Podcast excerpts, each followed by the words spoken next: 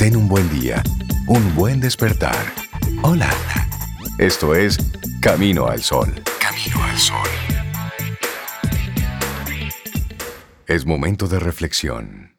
La reflexión del día llega a ti gracias a Unit, primera aseguradora 100% digital en República Dominicana. Camino al Sol.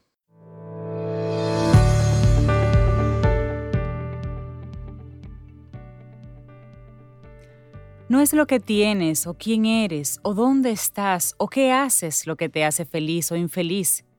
Es lo que piensas sobre todo ello. Del Carnegie. Seguimos avanzando, es Camino al Sol a través de estación 97.7 FM.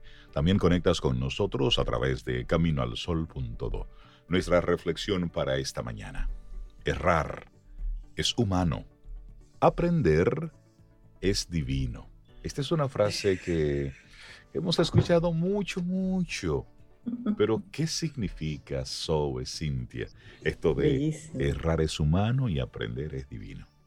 Me encanta, me encanta. Sí, porque hay gente que se encariña con la piedra. De la ignorancia. Y no aprende. bueno, es que la historia de la humanidad está llena de equivocaciones afortunadas que nos han llevado más allá de nuestros límites. Desde el error de cálculo que condujo a Colón al continente americano, muchos aciertos humanos han salido de pequeñas y grandes catástrofes.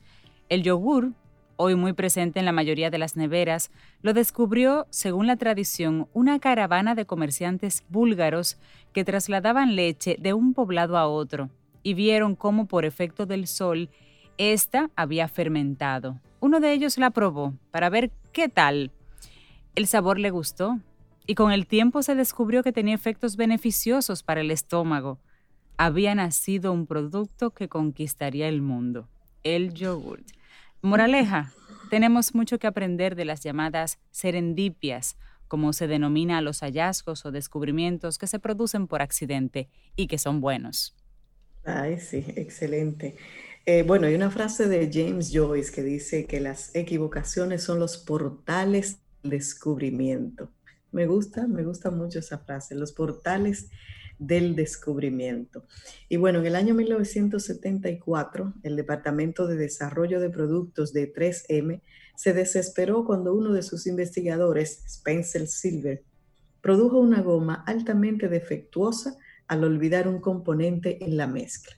Lo que parecía mala suerte fue aprovechado por otro empleado del departamento, Art Fry, para crear uno de los grandes inventos de la industria de papelería moderna. Fry era un devoto de la iglesia al que siempre se le caían los papelitos con los que marcaba los pasajes de la Biblia. Antes de que la mal lograda partida de adhesivo fuera arrinconada en la fábrica, tomó parte de aquel pegamento débil para fijar los papelitos a las páginas de las sagradas escrituras. ¿Y saben qué? Así nació el post-it. El adorado de colores. Tú sabes que otro error de índole empresarial que ha sido ampliamente comentado tuvo como protagonista a nada más y nada menos que a Steve Jobs, el fundador de Apple. En el año 1984, él contrató a John Scully para que dirigiera la empresa con mayor eficacia. La mala relación que se instaló entre los dos acabó debido al apoyo de los accionistas al recién llegado con la dimisión de Jobs. Sin embargo, y gracias a su despido, Steve tuvo tiempo de crear en 1986 la compañía de películas de animación Pixar, que firmó acuerdos con Walt Disney para producir algunas películas de enorme éxito como Toy Story. Pixar terminó en manos de Disney por 7.400 millones de dólares y Jobs se convirtió en el mayor accionista individual de la misma Disney.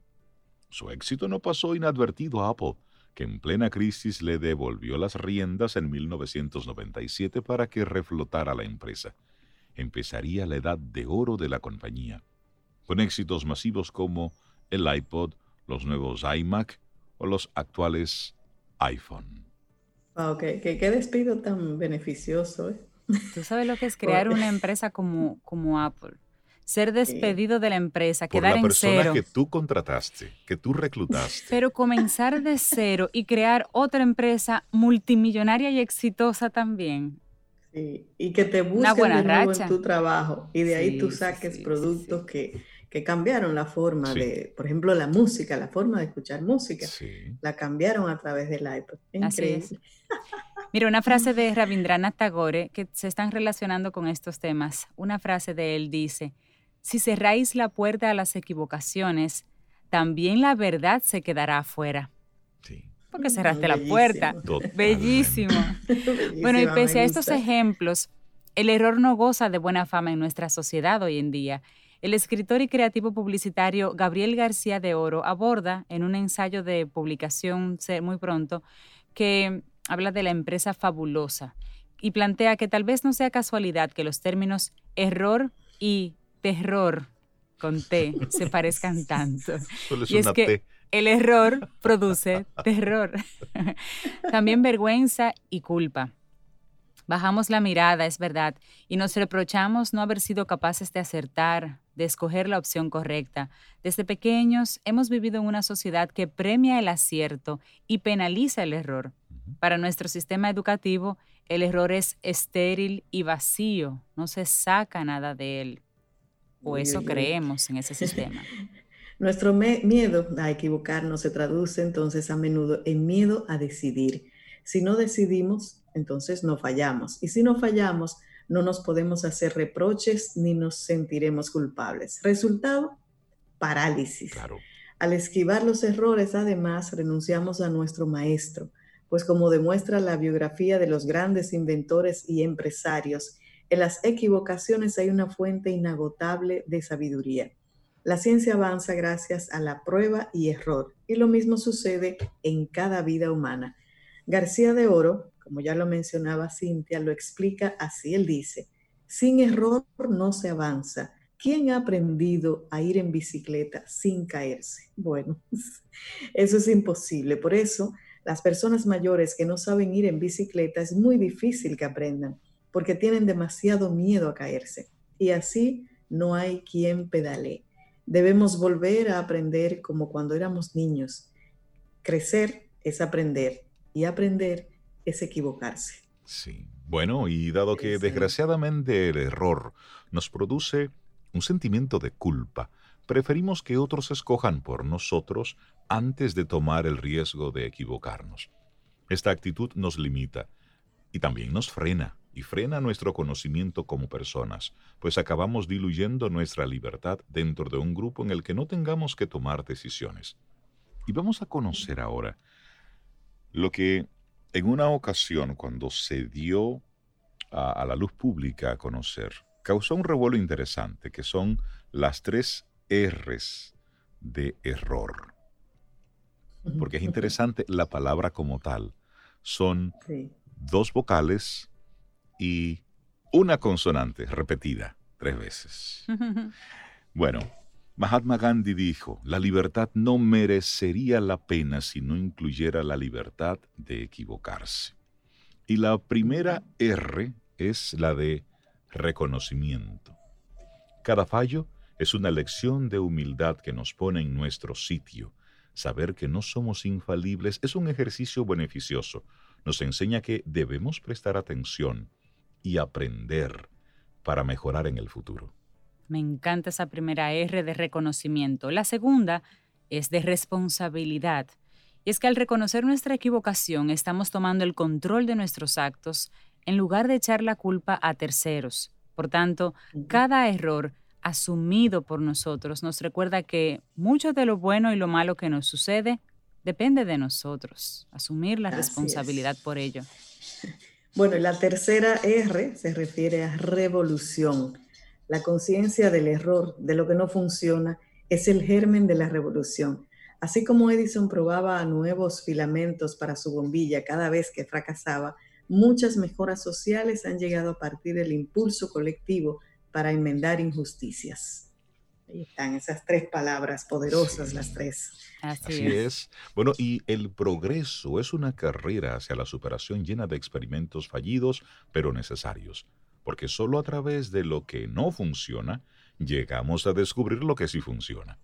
Y esto no solo aplica al campo de la ciencia o de los movimientos sociales. La vida de todo individuo Es un constante prueba y error, donde el premio gordo lo obtiene quien más aprende de sus errores, es decir, quien más se expone, quien más lo intenta. Alfred Adler, el psiquiatra austríaco que exploró la complejidad de el complejo de inferioridad, él explica cómo funciona la escuela del error. Una pregunta. ¿Qué es lo que haces al principio cuando aprendes a nadar? Cometes errores, ¿no es cierto? ¿Y qué ocurre a continuación? Pues que cometes más errores todavía. ¿Y qué pasa cuando has descubierto todas las maneras posibles de hundirte? De repente, empiezas a nadar. La vida es igual que aprender a nadar. No tengas miedo de equivocarte. No existe otra manera de aprender a vivir. Me encanta ese ejemplo. Buenísimo. Y decía Winston Churchill, como el cariño de las piedras que yo mencionaba al principio, todas las personas cometen fallos, pero solo las inteligentes aprenden de ellos. Y aunque su impacto puede ser muy poderoso sobre las serendipias, son poco comunes en la vida cotidiana. Es decir, la inmensa mayoría de equivocaciones no aportan más beneficio que mostrarnos un camino que no lleva a ningún sitio. Las personas fallamos, unas aprenden de los errores y otras tropiezan con la misma piedra. Y un ejemplo de este segundo grupo sería la persona que con cada intento de relación sentimental, por ejemplo, comete exactamente los mismos errores, bien porque elige siempre mal a su compañero o compañera, o porque reproduce las mismas conductas que llevan a la ruptura. Estas personas no suelen reconocer sus errores y atribuyen siempre la culpa a los otros. Así es. Además de un espíritu autocrítico y responsable, ¿qué es lo que distingue a las personas que aprenden de los errores de las que solo saben tropezar y tropezar con ellos? Analizar lo que ha salido mal y sintetizar la clave del error significa subir un peldaño en nuestra evolución personal.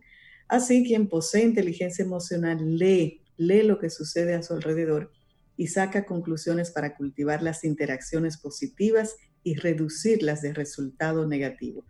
Quien tropieza tres veces consecutivas con la misma piedra de Cintia, en lugar de maldecirla, debería fijarse en cómo anda. Esa es la lección. Es importante apartar todas las piedras del camino que están ahí para enseñarnos a bajar la vista con humildad y educar nuestros pasos. Se hace camino al andar, como decía Machado, y se gana sabiduría al errar. Y ya como forma de ir concluyendo esta reflexión, una brevísima historia. El jardín del error. Y dice la historia. Hubo un tiempo en el que Adán y Eva vivían felices y despreocupados en el jardín del Edén. Todo era paz y armonía. No había posibilidad de error. Para los humanos, no tener la opción de equivocarse es el paraíso. Pero de repente supieron que de entre todos los árboles uno estaba prohibido. No debían comer la fruta del árbol de la ciencia y la sabiduría. Tal vez por eso decidieron comer, probar y arriesgarse. Y se equivocaron. Fueron expulsados del paraíso. Primera interpretación bíblica. Los errores se pagan. Sin embargo, existe una lectura más sutil y reveladora. El camino que lleva hasta el árbol de la sabiduría es el error. Leo Baltasar. Wow. Bellísimo. Bueno, y recomendar una película, si quieres como tomar cartas en el asunto. Atrapado en el tiempo, una película em, protagonizada por Bill Murray. Tenía otro nombre, que era como El Día de la Marmota. Y es que él se ve obligado a vivir una y otra vez, una y otra vez, una y otra vez el mismo día, pero el aprendizaje era que supuestamente él tenía que hacer unos cambios en su vida para salir de esa rueda del fracaso y como no los hacía bien, le presentaban el mismo día otra vez como una nueva oportunidad. Puede ser un poco cansona la película si no la, ves desde esa perspectiva. La, película es chévere. el día de la marmota. Yo me río porque para mucha gente este aislamiento fue como el día de la marmota donde el lunes se parecía al domingo, al sábado, al jueves, al viernes. No, que muchas veces uno no sabe qué día es realmente. y de fecha ni se día. ¿Y qué, ¿Y qué día es? Hoy es jueves, hoy es sábado, ¿qué es? Ay, más de uno me preguntó, pero ¿yo qué día es? bueno, pero eso es lo importante. como, como decíamos al principio, que hemos aprendido. Si hemos aprendido algo. Así es. esa es una reflexión interesante. Todavía hay tiempo de seguir aprendiendo. Por supuesto. No, hay que, no hay que volver a un confinamiento total. El aprendizaje está ahí cada día, en las pequeñas cosas, en las grandes cosas también, en los pequeños errores y en los grandes. Y de eso estaremos hablando en nuestro próximo segmento. ¿Qué hemos aprendido de todo esto? ¿Cuáles son nuestras enseñanzas? Y si tú quieres formar parte de la conversación, puedes sumarte y escríbenos a través de nuestro número de WhatsApp. Claro que sí, nos encantaría también conocer tu punto de vista. 849-785-1110. 849-785-1110. Y coméntanos por ahí qué aprendiste, qué descubriste en ti en estos días. La reflexión del día llega a ti gracias a Unit, primera aseguradora 100% digital en República Dominicana.